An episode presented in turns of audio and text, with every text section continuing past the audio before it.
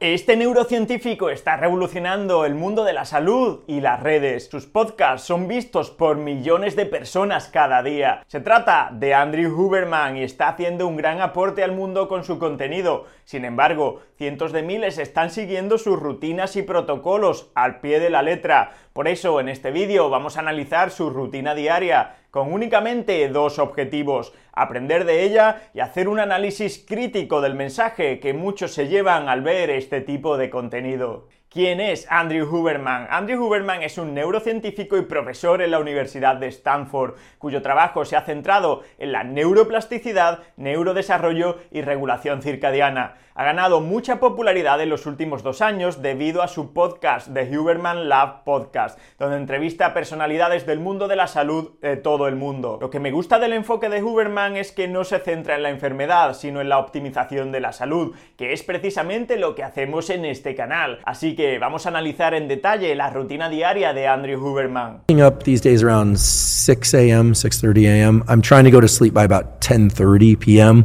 Sometimes it's 11, sometimes it's 10. 8 horas de sueño y muy buenos horarios de sueño, muy bien hecho. En mi país irse a la cama a esa hora es bastante raro, la mayoría se duerme sobre las 12 de la noche y se queda dormido bastante más tarde. Personalmente a las 11 voy a la cama, leo un poco hasta que me entra sueño y apago la luz. Cualquier persona que entienda verdaderamente los procesos que regulan la salud y enfermedad va a poner mucho esfuerzo en cumplir con este primer punto. Dormir menos de lo que se necesita se relaciona siempre con menor esperanza vida y mayor riesgo de múltiples enfermedades, desde enfermedad cardiovascular a enfermedad psiquiátrica o a enfermedad metabólica. Nuestro entorno no ayuda, la tecnología no ayuda y las formas de ocio y relajación que tenemos tampoco ayudan a tener una higiene del sueño óptima. Pero en este caso Andrew lo hace muy bien o dice que lo hace muy bien. A single best thing you can do for your sleep, your energy, your mood, your wakefulness, your metabolism is to get natural light in your eyes early in the day. Don't wear sunglasses to do it. it takes about 10 minutes or so.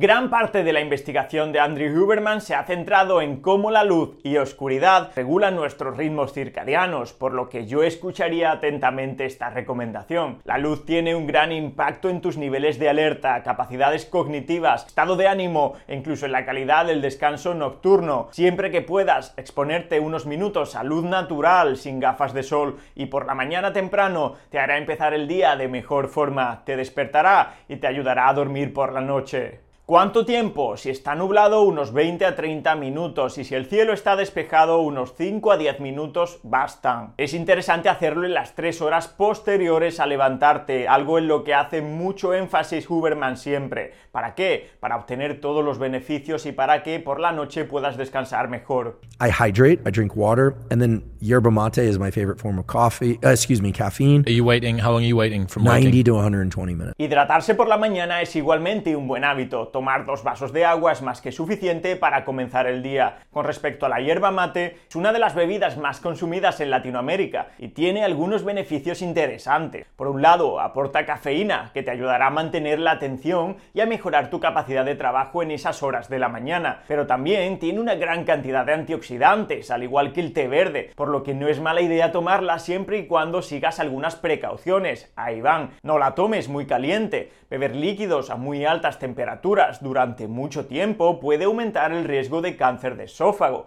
al irritar continuamente la mucosa esofágica. Cuida la cantidad de cafeína total que ingieres al día. Recuerda que la hierba mate también aporta cafeína. Y por último, puede interactuar con algunos medicamentos como los antihipertensivos, entre otros. I do everything I can to not do email, not do social media, and to take care of a few critical tasks. These days, I have this obsession with trying to do one cognitively hard thing a day, one, and one physically hard thing a day.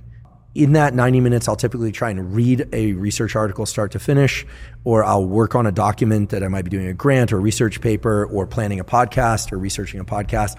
Esto es de vital importancia para todo aquel que quiera trabajar poco y producir mucho, que deberíamos ser la mayoría. Huberman hace referencia aquí a un concepto, el trabajo profundo, y hay un libro buenísimo de Cal Newport que precisamente habla de esto y que se llama Deep Work. Puntos principales de este libro te los resumo aquí mismo para que no tengas que leértelo. El trabajo profundo es la capacidad de concentrarse completamente en una tarea difícil y compleja durante periodos prolongados de tiempo, pero sin distracciones. Esto te hará más eficiente y liberará más tiempo libre para lo que de verdad importa, tu familia y tus autocuidados. Las redes sociales, el email, reuniones innecesarias y el WhatsApp son las principales distracciones de todos nosotros. Aléjate de ellas durante 2 a 3 horas todas las mañanas en esa franja de horario en el que trabajas en lo importante. Prioriza aquellas tareas esenciales y realízalas en las primeras horas del día. Por eso Andrew dice aquí que en estas primeras horas de la mañana se centra en su podcast, ya sea la planificación del podcast, investigar o pensar las preguntas que le hará el invitado. ¿Por qué? Porque es su foco principal ahora mismo y a la vista está que le está yendo de maravilla. Y también puedes implementar lo que se llama batch processing, que es agrupar tareas similares para ser más eficiente. En mi caso, por ejemplo, grabo los vídeos de YouTube un solo día a la semana para mayor eficiencia. Then I do caffeine about 90 to 120 minutes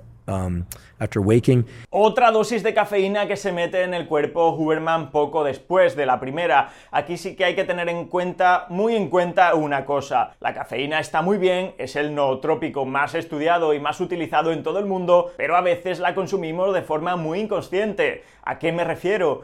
Que mucha gente lleva años y décadas consumiendo la misma cantidad de cafeína diariamente, sin descanso, simplemente por hábito. Y esto consigue que no obtengas los beneficios cognitivos de la cafeína, pues habrás desarrollado tolerancia a la sustancia y paradójicamente, cuando dejes de tomarla un día te sentirás peor y rendirás por debajo de tus capacidades normales. ¿Qué hacer aquí? ciclar la cafeína, tomar cafeína, por ejemplo, cuatro días a la semana y estar tres días a la semana libre de cafeína para dar margen a resensibilizar a tu cerebro a la cafeína. Y si eres una persona que sufre de ansiedad, deja la cafeína, cero cafeína. Muchas veces cambios sutiles como este mejoran mucho esta condición. En cuanto a la dosis, si estás habituado entre 200 miligramos diarios, es más que suficiente. No pasaría en general de 400 miligramos diarios, salvo con motivos atléticos o de rendimiento. Y si estás empezando empezando a tomar cafeína, empieza por poco, 50 a 100 miligramos diarios es más que suficiente. I have a very consistent routine. I've done it for 30 years where I weight train for 45 mm -hmm. or minutes to an hour every other day. Pushing day, rest, pulling day, bueno, upper body, push, no up, rest, upper body, pull, rest, and then legs, take two days off, something like that. Andrew centra su entrenamiento en la fuerza muscular, aunque como veremos después, también hace cardio.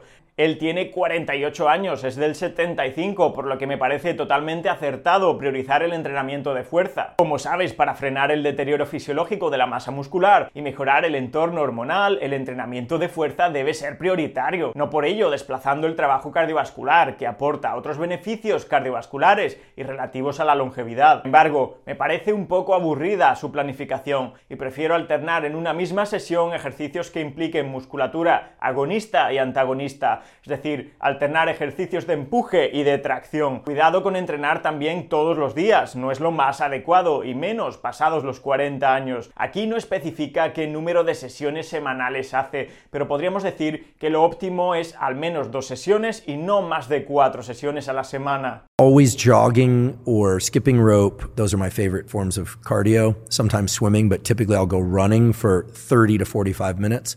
Or if I'm feeling a little bit lazier, because I always find the high intensity stuff to be easier than the long drawn out stuff. Andrew utiliza los días de descanso de entrenamiento de fuerza para incluir su trabajo cardiovascular. Esto está bien con ciertas precauciones. Si en los días de descanso metes mucho volumen de cardio o a mucha intensidad, entonces dejan de ser días de descanso, se convierten en días de trabajo. Un cardio suave en zona 2 o 3, según el modelo de 5 zonas, es adecuado y mejorará ciertos aspectos de la recuperación pero ir más allá hará que no recuperes como deberías. Tienes que incluir días en los que únicamente hagas actividad física, un paseo al sol, las compras diarias, subir algunas escaleras y poco más. Most of the time, not always, I keep my phone out off for most workouts. De lo más acertado, estoy harto de ver gente en el gimnasio que pasa más tiempo haciendo scroll en Instagram y grabándose en vídeo que entrenando. es una forma muy poco elegante de autoengañarte y parecer que estás trabajando tu físico, salud y rendimiento cuando no lo estás haciendo, amigo. Esta es una de las cosas que me gusta del CrossFit, que la alta intensidad no te permite coger el móvil durante el entrenamiento, al menos si quieres tomártelo en serio. Aunque sí, reconozco que también hay muchos mucho postureo en el mundo del CrossFit.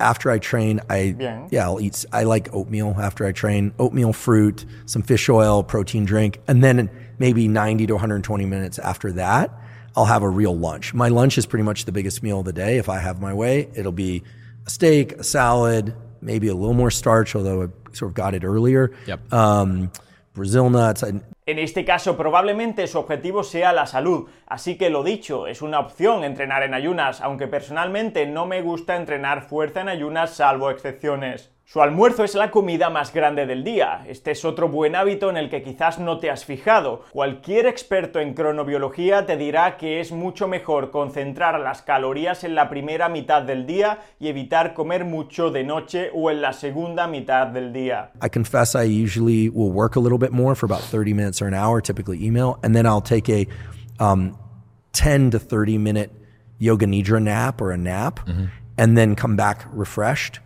Fijaos que aunque Andrew descansa un número de horas muy decente por la noche, también se echa su pequeña siesta, es decir, prioriza el descanso al máximo. Culturalmente hemos asociado a la gente que duerme mucho o que se echa siesta a gente vaga, perezosa, que no quiere trabajar. Pero lo cierto es que solo priorizando tu descanso vas a poder rendir al 100% en las horas de vigilia, vas a poder maximizar tu creatividad, mejorar tu estado de ánimo, tomar mejores decisiones y disfrutar de tu vida. Muy poca gente, cuando está muy expuesta a la opinión pública, expone sus vergüenzas. Cualquier persona, hasta un monje Shaolin, tiene rutinas imperfectas, es perezoso a veces, come lo que no debe de vez en cuando o se queda en la cama 10 minutos cuando suena la alarma.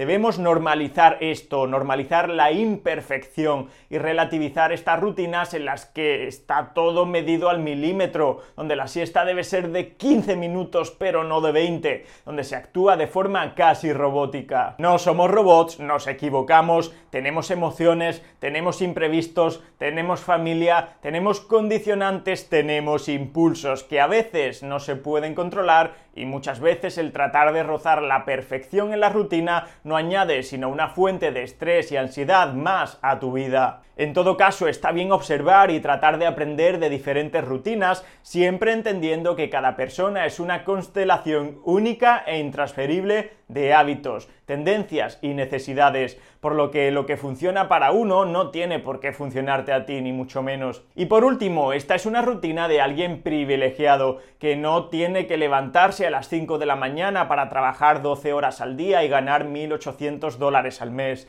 Quiero decir, esta rutina está muy bien para Andrew, pero pocas personas tienen el nivel de privilegios que él tiene y la mayoría hace frente a desafíos económicos, sociales y culturales muy diferentes que hace casi imposible el poder seguir esta rutina específica. ¿Quieres que reaccionemos a otras rutinas o a otros vídeos de internet? Déjame el vídeo concreto en los comentarios. Priorizaré los comentarios que tengan más likes. Y si lo que necesitas es un servicio personalizado, una consulta médica, una asesoría nutricional o una consulta de psicología online, o quizás quieres formarte con nuestras formaciones online, te dejo el enlace aquí de Empoder Academy. Ahora sí, un fuerte abrazo, gracias por tu atención, nos vemos muy pronto y a seguir empoderando.